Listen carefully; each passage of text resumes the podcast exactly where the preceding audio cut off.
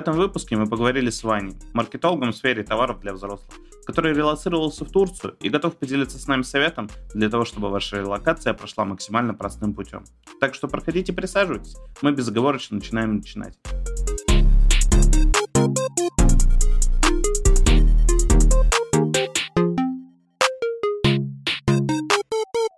Всем привет, всем здравствуйте. Сегодня в студии Саша. Артур. И у нас сегодня новый спикер. Это Иван. Иван, привет. Расскажи немного про себя, чтобы наши слушатели лучше смогли понять тебя. А, всем здравствуйте. Меня зовут Иван Дьяченко. Я гражданин Российской Федерации в эмиграции, нахожусь я в Турции. А, работаю я в Якоме, занимаюсь я продажами на маркетплейсах, а, развиваю, собственно, селлеров в данный момент внутри Озона. А какие именно направления развиваешь? А, в данный момент я занимаюсь а, игрушками 18+, и красотой. А такой нескромный вопрос. А красота какого рода? Просто типа 18 плюс товары и товары для красоты, немного между собой вроде не пересекаются, или я путаю?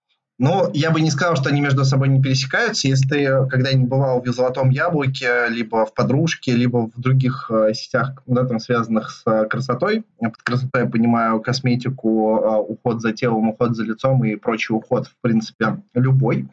Вот, если ты обращал внимание, на всех полках представлены в том числе э, интим-товары. Это довольно, ну, как сказать правильно, это не то чтобы родные, да, там а, смежные категории, но, как правило, целевая аудитория, которая использует уход за собой, а, в том числе использует игрушки 18+. А, ну, в том числе это касается не только женщин и касается мужчин в целом. Блин, честно признаюсь, не знал то. Ну, я видел то, что там есть маски условные и так далее, но прям каких-то, ну, Короче, не знал, реально, очень полезная информация. Вряд ли это мне пригодится там, где я сейчас нахожусь, а именно в Таджикистане. Вот, но, думаю, полезная инфа будет. Окей, спасибо большое за небольшие водные. А, собственно, можешь рассказать, где ты сейчас находишься? Сейчас я нахожусь в городе Анталия. Нахожусь я уже здесь порядка порядка, наверное, трех недель, четвертая неделя, как я здесь нахожусь. Э, снял квартиру на год, оплатил себе интернет на год, э, подал документы на вид на жительство. Вот у меня 16 декабря будет рандеву. Угу, я понял. Ну, собственно, основные вводные, честно признаюсь, стали более-менее понятны. У меня, наверное, такой вопрос по поводу работодателя. Просто я знаю то, что многих э, ребят, которые мигрировали в разные страны, у них есть определенные проблемы, ну, не у всех, не у всех, но как минимум госсектор, около госсектора компании есть проблемы с э, тем, чтобы работать удаленно. Что твой работодатель по этому поводу думает? А, мне очень повезло с работодателем. Работаю я на них а, с 12 сентября. А, раньше я работал вместе с тобой, насколько ты помнишь. И мои работодатели сам самостоятельно вывозили своих сотрудников, покупали билеты, организовывали перевозку, помогали даже кому-то с жильем при необходимости, давали каких-то денег, если их не было. В общем, мои, мои работодатели крайне-крайне трепетно отнеслись к этой теме, потому что все, скажем так, не поддерживают мобилизацию. Так вот, такой вопрос, не хочу тебя обидеть, но действительно интересный, я думаю, насущный вопрос для многих. Насколько ты ценный сотрудник, а, что стоит тебе купить билеты, перевести в другую страну? Потому что так, я знаю, делают с айтишниками, которых реально сложно найти. Твоя профессия просто такая ценная на рынке? Артур, это очень странный вопрос, потому что мне, наверное, субъективно, ну, субъективно, наверное, любому сотруднику, который не страдает э, синдромом самозванца, кажется, что он очень ценный. Вот. И тут, наверное, даже не про ценность сотрудников, скорее всего, про отношение работодателя к сложившейся ситуации. И я знаю миллиард примеров, когда э, тех, тех лидов, тим лидов, э, разного рода э, программистов не отпускали не потому, что они не ценные, а потому, что работодателю было глубоко все равно. Поэтому не могу тебе ответить на этот вопрос, потому что он, на мой взгляд, не очень корректный. Вот. Если мы говорим про ценность э, кадров, да, там, э, Яком менеджеров различного уровня. А, относительно, наверное, всего рынка я один из а, самых старых, наверное, сотрудников в, этой, в, этой, в, в этом плане, потому что я с маркетплейсами работаю с момента появления бета-тестирования Беру.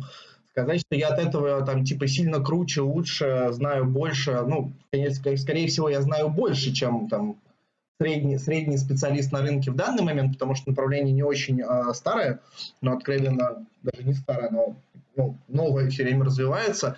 И э, как бы, наверное, относительно некоторых э, сотрудников я чуть ценнее. Наверное, относительно некоторых других сотрудников я менее, цен, цен, менее ценен.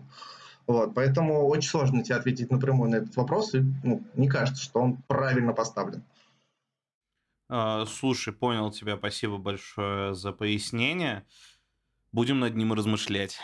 А, подскажи, пожалуйста, а ты вообще находишься в зоне риска для привлечения к частичной мобилизации? В связи с сегодняшними событиями, когда господин президент сегодня подписал а, некий новый закон, который позволяет привлекать а, бывших уголовников, да, теперь я валиден к мобилизации. Уезжал я а, не столько для себя там, сколько в целом, потому что обсто... ну, обстановка в стране становится накаленной, мы не знаем, да, кого завтра призовут, кого нет. А, прям вот прям серьезных предпосылок к мобилизации моей была только в том, что, а, господи, как это называется, это нач гарнизона, поскольку проживал я в военном городке и хорошо общаюсь с нач гарнизоном а, военного городка, который мне сказал, что не сегодня-завтра начнут призывать всех, я тоже поспешил уехать. Воу. А, слушай, у тебя в ответе промелькнула такая вещь, как уголовники, и как ты с ними связан. А, это запретная тема для тебя, мы ее опустим, или ты можешь что-то рассказать по этому поводу? Ну, смотря что ты э, хочешь об этом узнать. Если ты хочешь узнать, что со мной происходило, наверное, это не очень валидная тема для э, нашего разговора. Вот. В общем и целом к уголовникам я имею ну, непосредственно отношение, у меня есть судимость. Э, не будем вдаваться в подробности, как она у меня появилась. Э, что ты хочешь узнать об этом? А, ну, на самом деле, меня интересовало конкретно, за что судимость, как бы э, в ситуации, когда мы имеем э, дело с человеком условно из сферы IT, не часто встречаешься с людьми с судимостями, поэтому меня это заинтересовало. Я бы не сказал, что я айтишник. Вот, я где-то между IT, э, наверное, торговлей и маркетингом. Вот, судимость у меня за нападение на сотрудника. Вот, в 2018 году имел неосторожность дать в лицо на Казанском вокзале сотруднику полиции. Вот, и дело съел условным сроком. Воу. Это сильно. Но насчет того, что это условно смежные профессии, которые в данный момент развиваются параллельно, э, хорошо, я тебя понял, спасибо. У меня маленькое уточнение, там также можно не отвечать, но это чисто случайно не было ни на каком митинге, не санкционированном там выступлении, ничего такого. А, Артур, а, дело в том, что не, не сочти за малодушие, когда, ну, то есть количество вообще приводов в полицию, да, там в полицейский участок за всю мою жизнь, начиная там с 14 лет, было большое количество. Как бы по разным административным, не административным делам, куда меня пытались привлечь, потому что я очень а, много проводил времени с людьми, скажем так, с пониженной социальной ответственностью, да, в том или ином плане, а, меня никогда сильно не беспокоили а, митинги в том плане, что я слишком, наверное, много получал люлей в отделе, и мне не хотелось свое здоровье тратить, потому что я прекрасно понимаю, что митинг а, в Российской Федерации это дело, ну, на мой взгляд, бессмысленное. Я понял. Смотри, это просто вопрос даже не для того, чтобы еще раз эту тему поднять, а конкретно для того, чтобы просто для слушателя уточнить твою позицию, твою, ну, твое отношение к этому всему. Окей. Давай, наверное, тогда на этой теме закончим. Спасибо большое, что про нее рассказал. Можешь, наверное, на последний вопрос из этого блока рассказать про планы у тебя на 2022 год, которые были в разрезе, ну, как раз до всех вот этих спецопераций и прочего-прочего планировал что-то, хотел, там, может быть, я не знаю, бизнес свой открыть, ну, я утрирую, там, что-нибудь такое? Честно сказать, прям каких-то глобальных планов у меня не было, помимо того, чтобы занять э, в компании, в которой мы с тобой работали, определенное э, кресло, место, да, руководителя отдела продаж на маркетплейсах, и все, собственно, у меня получалось прекрасно до тех пор, пока э, не случилось э, то, что случилось, не поднялись цены, не ухудшились. Ну, в общем, было очень много разных факторов, которые э, в последующем все-таки свели эти планы на нет. Какого-то глобального плана там на 2022 год, там, не знаю, открыть бизнес, купить квартиру, завести детей, э, ничего из этого у меня не было, и я не отличаюсь долгосрочным, ну, не отличался на тот момент долгосрочным планированием. Я понял. Ну, значит, планов как таковых не было. И на 22 на 23 Ну, короче, э, планы как у обычных людей. Там как бы ничего сверхординарного. Ну, ты об этом расскажи потом моей жене как-нибудь, что это планы как у обычных людей. А, собственно, мы заканчиваем тогда с первичным блоком, и у нас есть несколько вопросов по поводу твоего работодателя все-таки.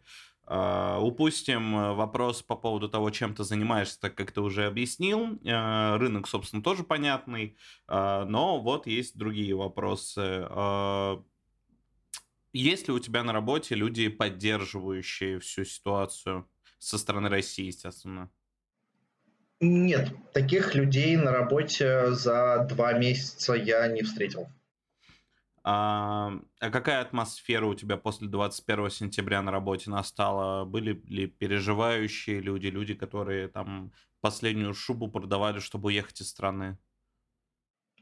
Я, наверное, еще раз повторюсь, у меня крайне крутой работодатель, и я говорю сейчас не только про компетенции, конечно, которых, которых а, у, нашего основатель, у нашей основательницы, да, и у всех руководителей категорий.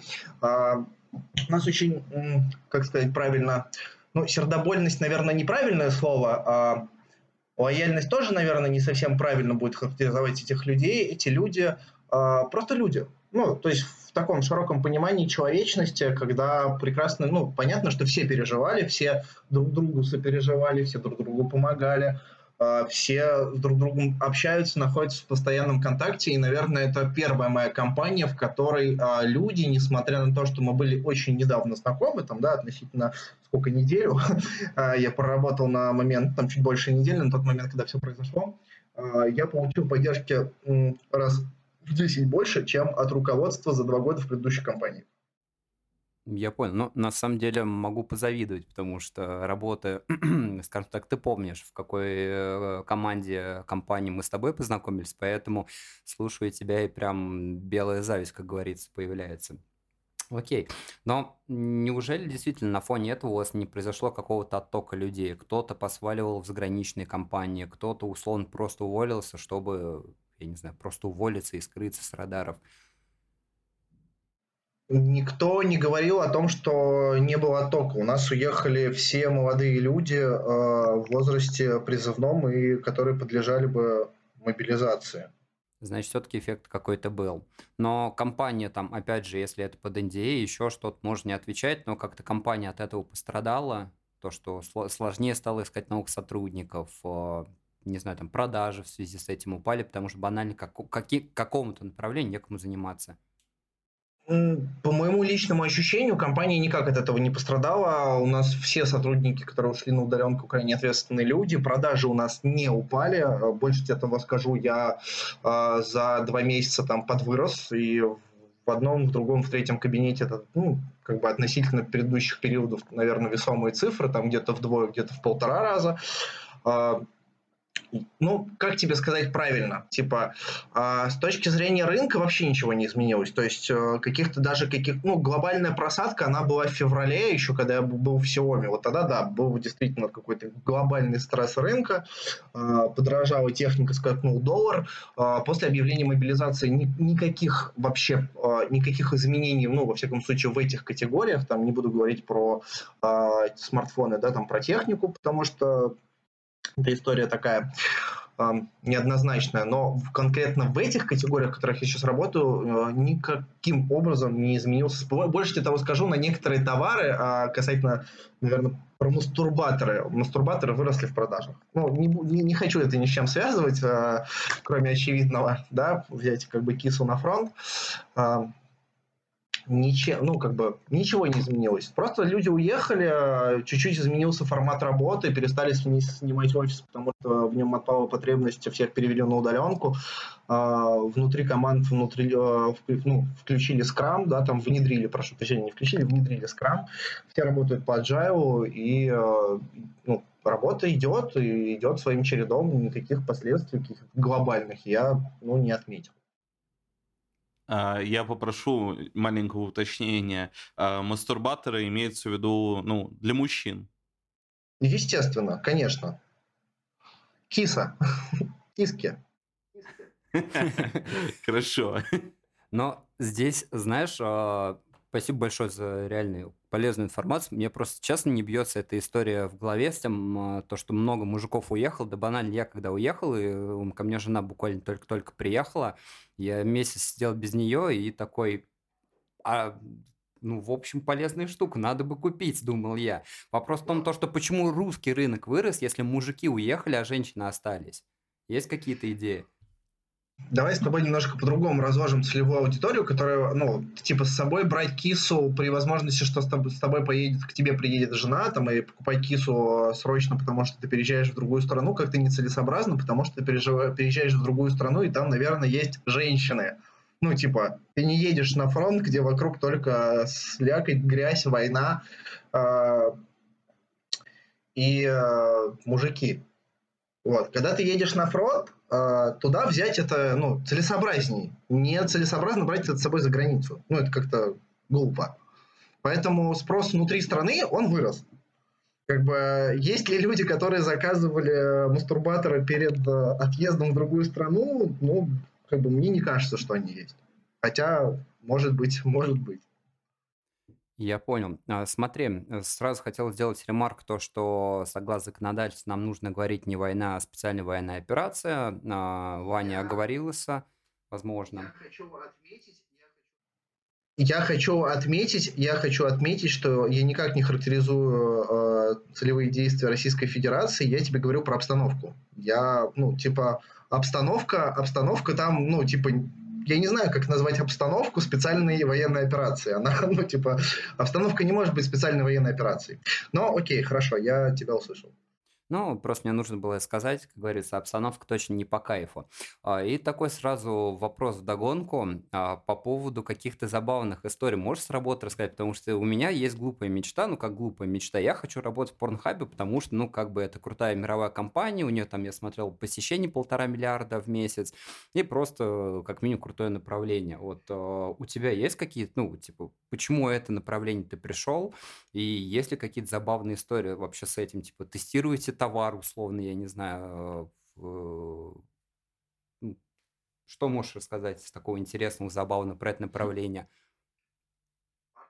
Артур, все зависит от того, что тебя может позабавить. Вот. Э, в целом э, для меня ничего такого сверхъестественного в работе не происходит. Конечно, да, товар приходит, э, какой-то товар тестируется, но не в том плане, что кто-то насилует киску прямо в офисе, да, там, или засовывает в себя что-то продолговатое для того, чтобы понять, насколько оно качественно. Как бы, да, любой, любой параметр любой игрушки можно снять на ощупь, не применяя ее.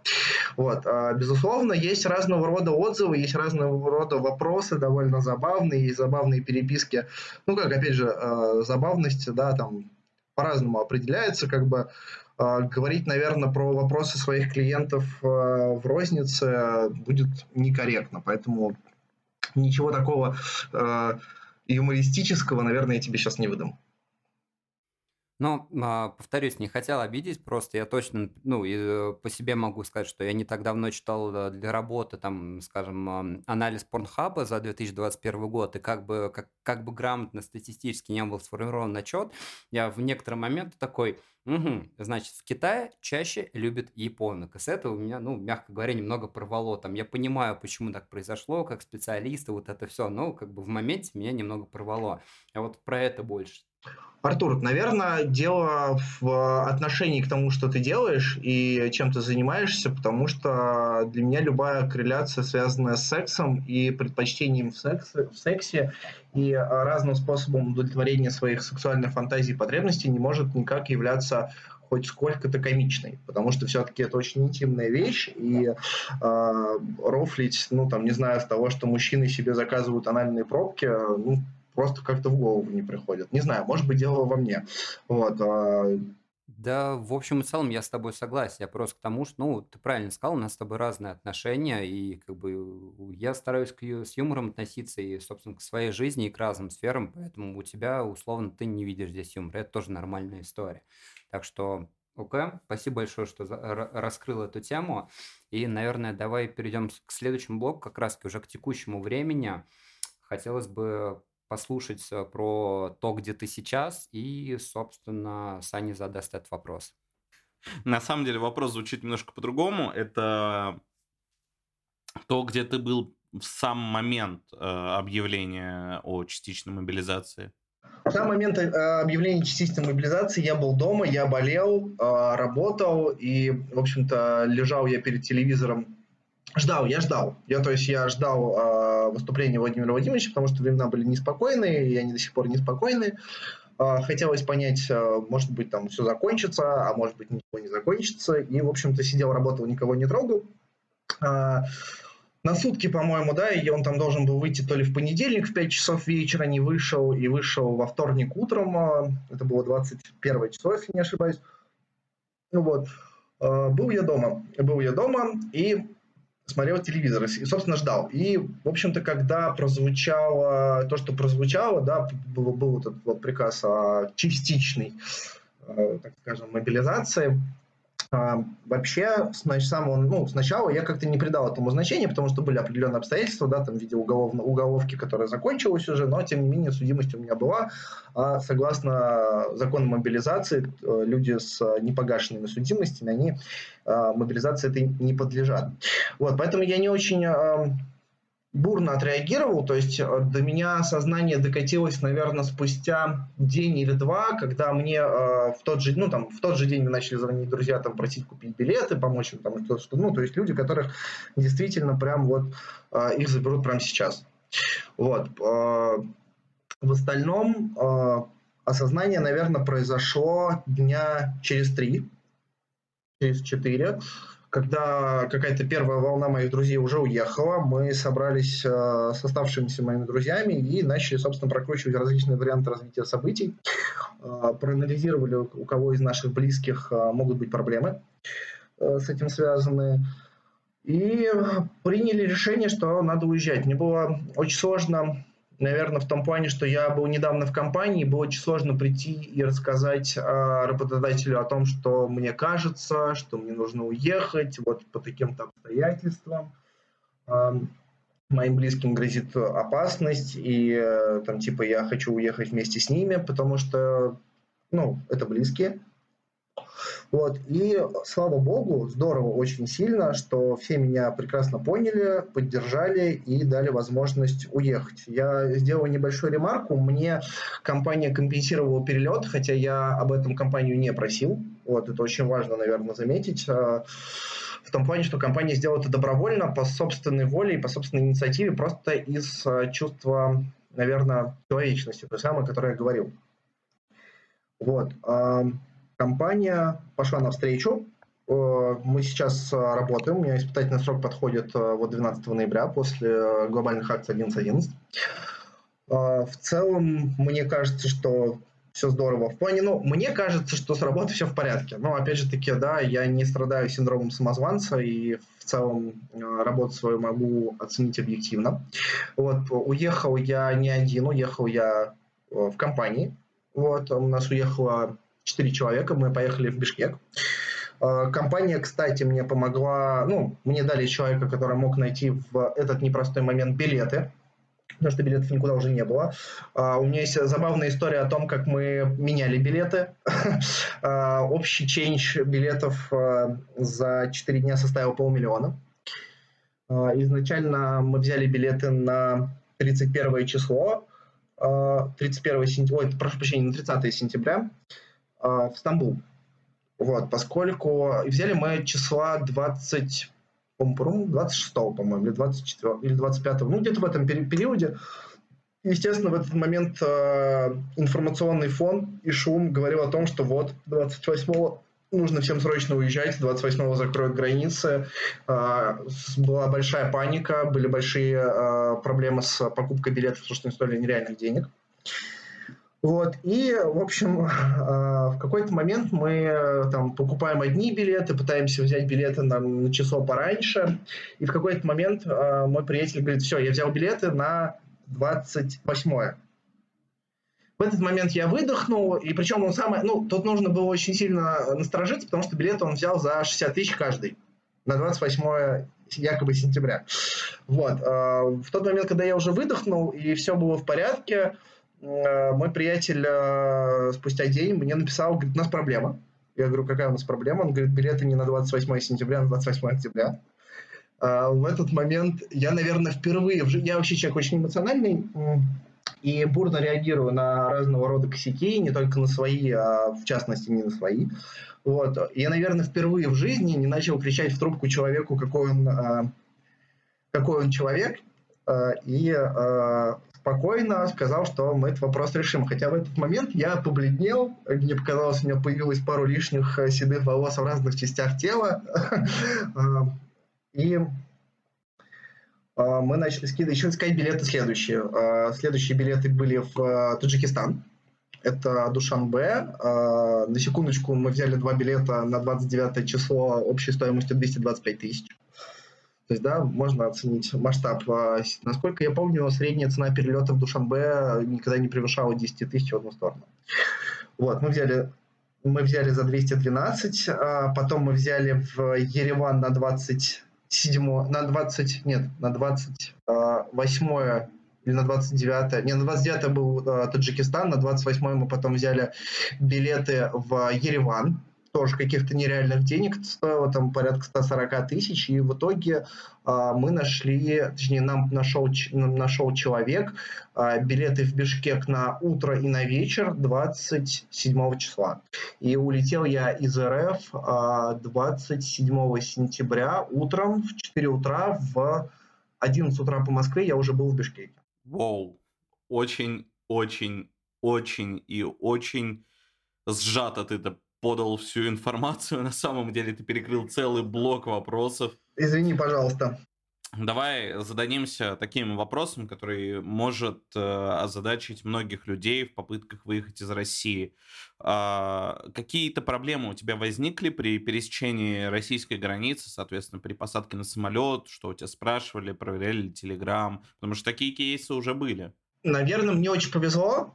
Uh, у меня был свежий новый паспорт, ну, то есть, как бы, я, я никогда нигде не был. То есть, первый раз я побывал за границей в Бишкеке. И uh, когда я пересекал границу, никаких вопросов вообще не было. Я покидал, uh, Биш, покидал Бишкек, господи, покидал Москву в 5 утра, на меня посмотрел погран такой, типа, вы куда? Я говорю, по делам. Он такой, ну, летите. То есть э, никаких проблем с этим не было. Я тоже слышал кучу-кучу кейсов э, про то, что у кого-то где-то что-то спрашивали, смотрели Телеграм. Э, но из моего близкого окружения, а из моего близкого окружения улетели практически все, ни у кого таких проблем не было. Поэтому насколько это правда, то есть вот типа, что вот человек, которого ты вот с которым ты там дружил много лет, и у него там что-то начали спрашивать, у меня такого кейса нет. А тогда такой вопрос. А по поводу возврата денег были какие-то проблемы? Просто я слышал то, что ты в, Ар- э, в Армении, насколько я понял, в Бишкек покупал билет, а потом вы эти деньги возвращали? А, в Бишкек мы полетели. Значит, нам вернули а, билеты за Стамбул, за Душанбе, за Ереван. А, два раза причем за Стамбул. Нам все деньги вернулись без проблем. Были небольшие переживания по поводу Э, ритейлера авиакасса, по-моему, называется, что-то такое, э, у которого было куча кейсов э, судебных. Я, я, я не хочу сейчас просто, ну, типа, утверждать, что это была именно авиакасса, я, честно говоря, не помню, но был один из перевозчиков, у которого были, точнее, у одного из ритейлеров были проблемы судебного характера с возвратом денег, но, опять же таки, у меня никаких проблем не возникло. Суперкасса, суперкасса, я вспомнил. Прошу прощения, вот суперкасса, я говорю всем, у суперкассы были кейсы судебные с э, невозвратом денежных средств за перелет, неисполненный. Я понял. Ну, это на самом деле круто, потому что я помню, когда даже до всего вот этого в Армению летал, там до этого покупали Турцию, но у нас почему-то не получилось. Вот, там нам билеты возвращали, по-моему, пару месяцев деньги, поэтому очень круто, что получилось быстро. И следующий вопрос будет от меня. А, вот ты переехал в Турцию и, получается, нашел там жилье, а, нашел, как там жить, да, то есть выполнил все условия регистрации. Есть какие-то советы для людей, которые не пытались еще этого сделать, а, возможно, какие-то лайфхаки, то есть нужно приехать там, как в Таджикистане, в Авир, сделать регистрацию, вот это все. Есть какие-то советы?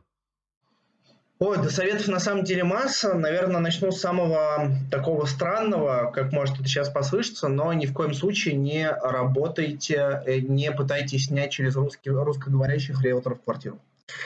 Вообще, а, если мы говорим про Турцию, не, не думайте, что риэлторы работают так же, как в РФ, которые будут что-то вам предлагать, что-то искать. А, риэлторы здесь работают немножко по-другому.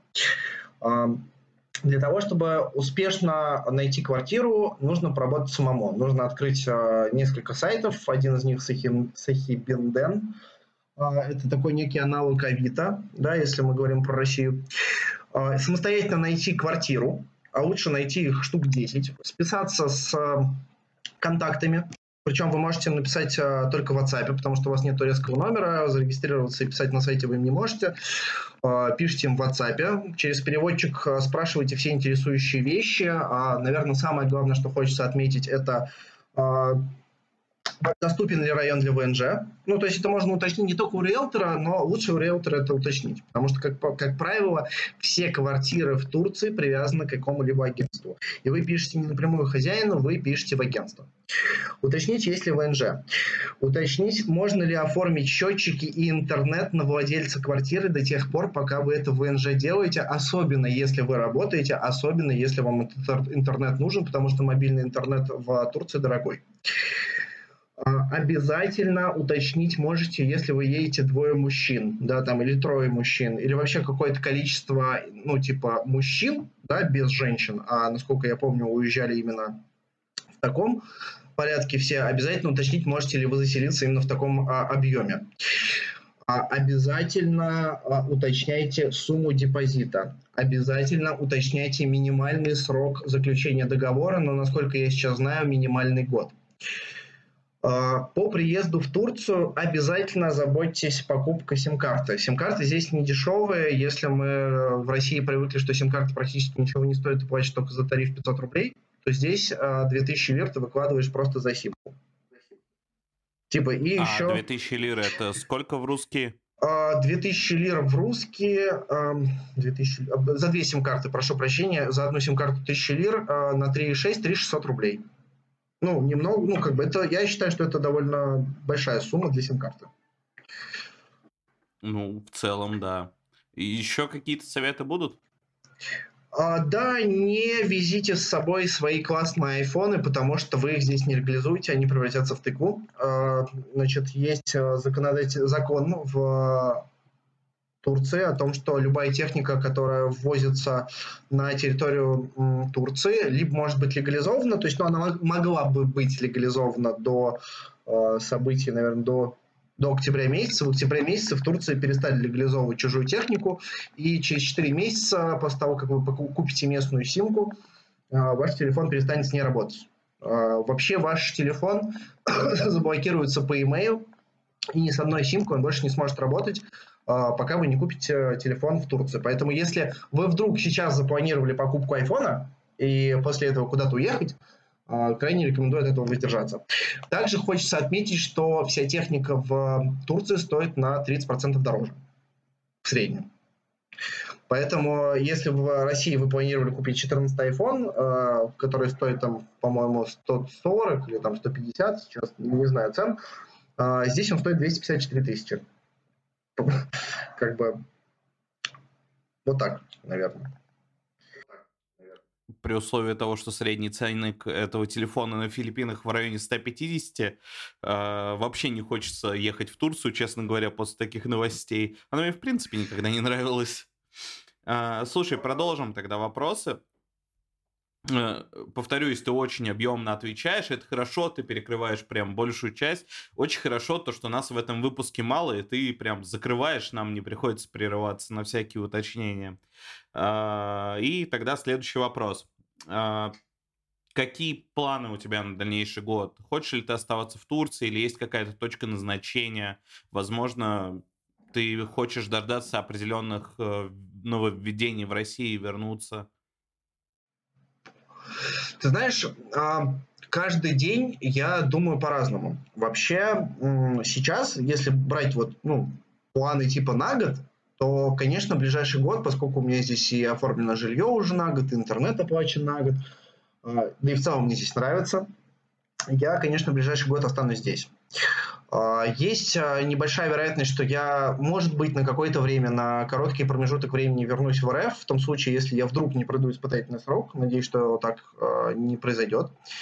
Вот. Но, тем не менее, там, я закладываю, скажем так, этот риск по возвращению в РФ.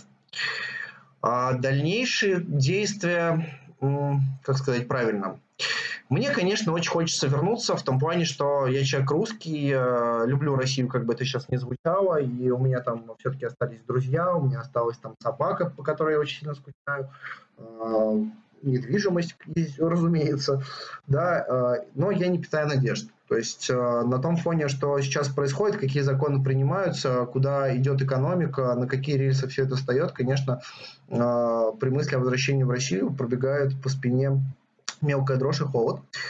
Вот, поэтому один из вариантов, который я рассматриваю дальнейший, да, это переезд в Буэнос-Айрес по, ну, скажем так, наверное, больше личным причинам. А, сейчас я не могу этого сделать, потому что у меня есть, э, повторюсь, открытая непогашенная судимость, а в Буэнос-Айресе для, для, для легализации, для получения да, там, а, гражданских свобод на территории этой страны а, должна быть справка о несудимости с вашего родного края. Вот, но даже если так случится, что судимость моя не слетит, а, по каким-то причинам а, справка окажется там типа с вот этой пометкой, что у меня есть статейка, я, скорее всего, останусь в Турции. То есть здесь классно, здорово, ну, не считая цен на технику, конечно. Вот, здесь классно, здорово, приятно, море и тепло. Я понял. Ну и, наверное, мой вопрос завершающий по этому поводу, а как вообще к русским э, в Турции относятся? Я, ну, слышу то, что тебе здесь нравится, но есть ли какие-то локальные проблемы, то, что турки такие, да вы задолбали, за вас цены на недвигу повысились, там, я не знаю, на фоне еще инфляции, которая происходит в Турции, есть какие-то проблемы? Я на себе никаких проблем не ощутил.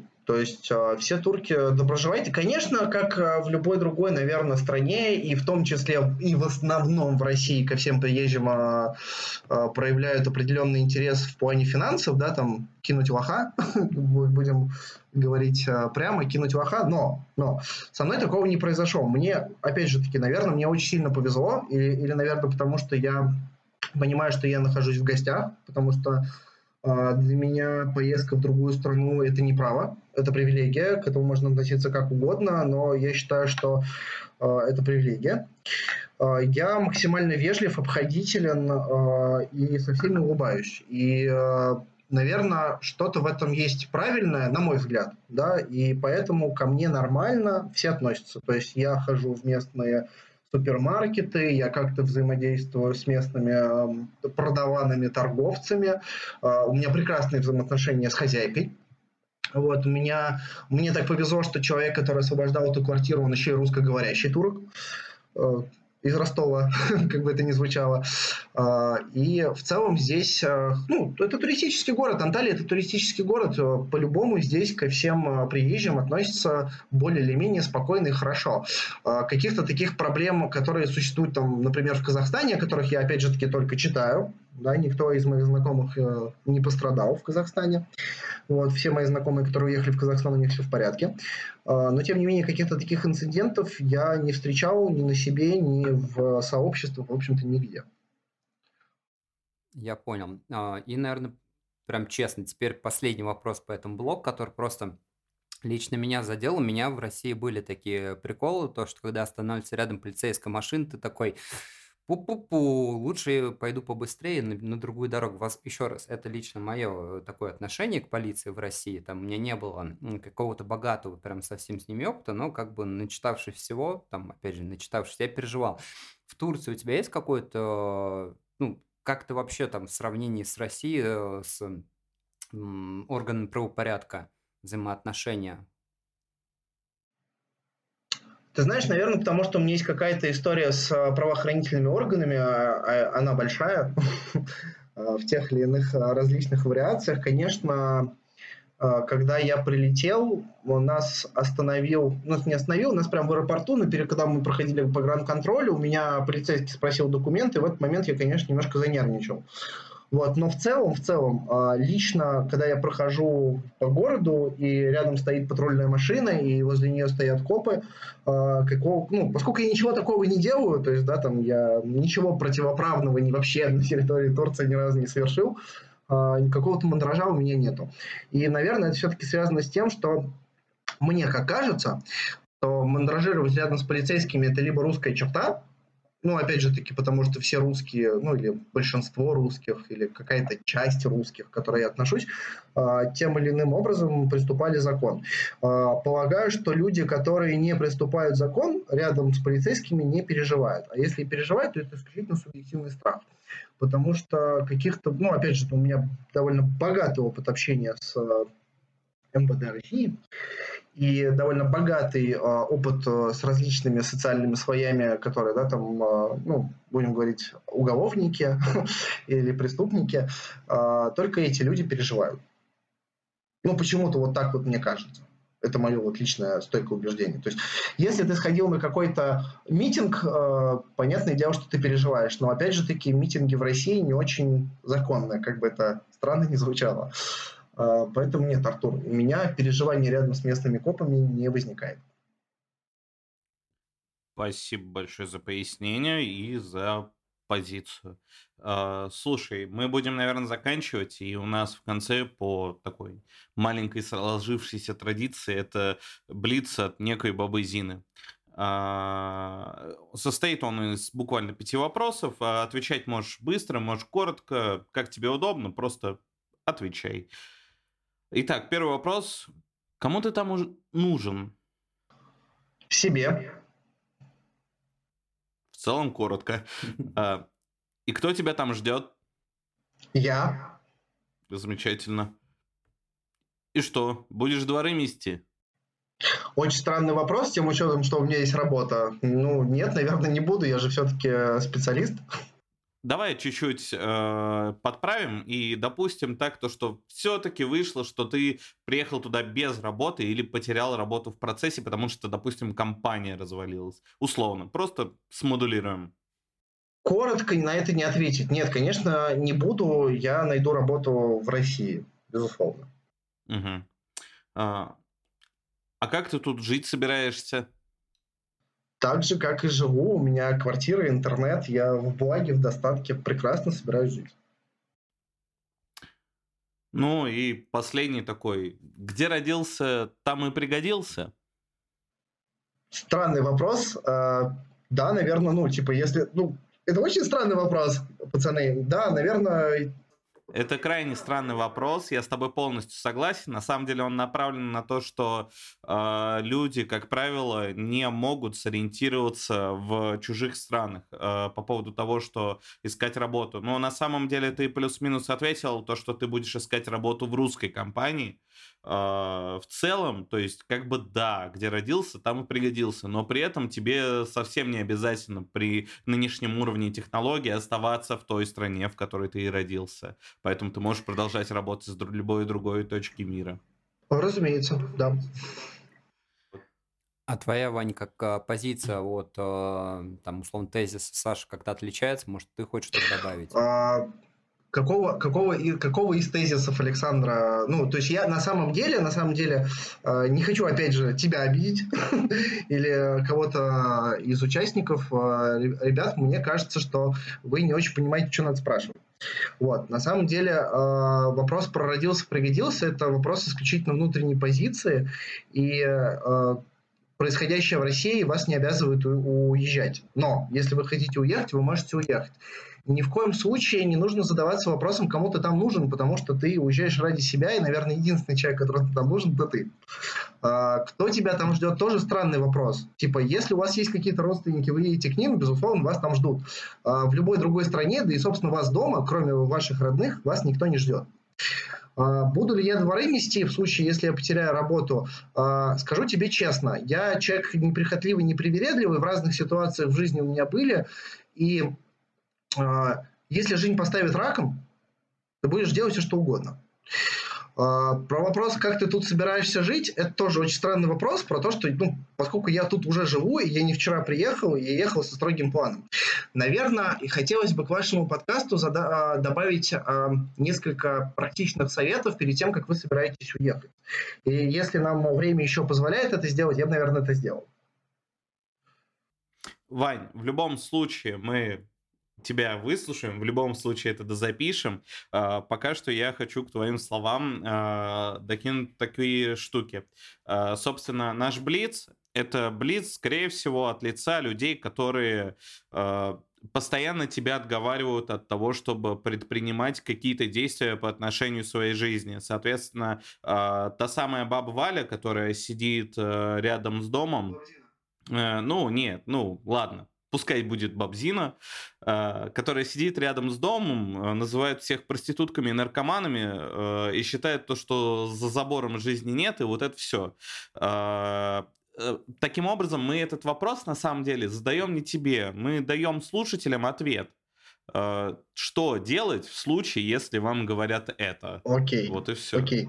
Окей. Саша, не поймите, ну, типа, не, не, не воспримите это как... Э, Не-не-не, Вань, все нормально, спасибо большое, я все понимаю, спасибо. Вот, давайте, э, раз, ну, типа, вы мне все равно дослуш... дослушаете, да, и дозапишите, и, возможно, что-то из этого вставите, да, да, да, я дам несколько практичных советов перед тем, как вы собираетесь уехать. А, первое, что вам нужно сделать, это как ни странно, посчитаю, ну, как ни странно, если вы даже не умеете пользоваться Excel, а, открыть Excel и забить статьи расходов, которые вы понесете вследствие переезда. А, как правило, это перелет, это проживание, это коммуналка, потому что нигде, а, ну, насколько мне известно, нигде в коммуналка не входит в оплату жилья. Это обязательно все нотариальные телодвижения, особенно если у вас есть дети и вы женаты. Да, это перевод а, документов, это апостили. Озаботьтесь перед своим отъездом а, сделать все документы с апостилем, потому что документы без апостиля не принимаются нигде. А, отложите себе, пожалуйста, сумму, подушку на то, чтобы вернуться, как бы это ни звучало, потому что вы не знаете, куда вы едете, вы совершенно не понимаете, как... Ну, то есть можно предполагать, как у тебя все сложится, а как оно все сложится, к сожалению, бывает по-разному. Поэтому всегда имейте отступные ходы. Постарайтесь не портить отношения со своими родственниками, постарайтесь не портить отношения со своими друзьями, даже если они имеют иную позицию отлично от вас, потому что, скорее всего, скорее всего, вы с этими людьми будете контактировать на протяжении всего своего отъезда. У вас, наверное, есть кошки, есть растения, есть недвижимость, за которой нужно ухаживать, за которой вы ухаживать не сможете. Даже если у вас ни хрена нету, все равно постарайтесь не портить ни с кем отношения, потому что жизнь она длинная, Ситуации бывают разные, и в какой ситуацию вы попадете, неизвестно. Всегда э, будьте на чеку. Никогда не возите много налички э, с собой, но имейте всегда достаточный запас э, нала, желательно в валюте, для того, чтобы исходить из разных форс-мажорных ситуаций. Обязательно выпустите карту Union, неважно в каком банке, ну, главное не в МТС, а, у меня был кейс, нехороший кейс с МТС, а, постарайтесь выпустить карту Union. Да, это 5000 рублей, но вы на эту карту, а, сможете всегда получать зарплату и в любом банкомате получать а, местную валюту, да, вы сможете снимать деньги. 10 раз, 10 раз подумайте о том, что будет, если у вас ничего не получится. Это, наверное, самое важное. И будьте со всеми вежливы, будьте приветливы, будьте адекватны. Не приезжайте в чужую страну и не рассказывайте местным, что у них что-то не так. Постарайтесь не рассказывать этого даже в соцсетях, потому что, внимание, соцсети есть не только в России. Если вам что-то не нравится, постарайтесь это улучшить. А лучше, если вам не нравится, найдите себе другое место для проживания, потому что там, где плохо, ну, оттуда, где вам плохо, нужно уезжать. Это касается не только, наверное, места жизни, это касается работы и личных взаимоотношений. Наверное, на этом полезные советы закончились. Вань, на самом деле большой тебе респект, а, потому что ты э, впервые перекрыл смысл нашего подкаста в плане того, что мы хотим давать как можно больше информации людям, которым она нужна. А, поэтому тебе огромное спасибо за присутствие на нашем сегодняшнем подкасте. А, были очень рады тебя выслушать, были очень рады задать тебе эти вопросы. В общем, от меня тебе огромное спасибо.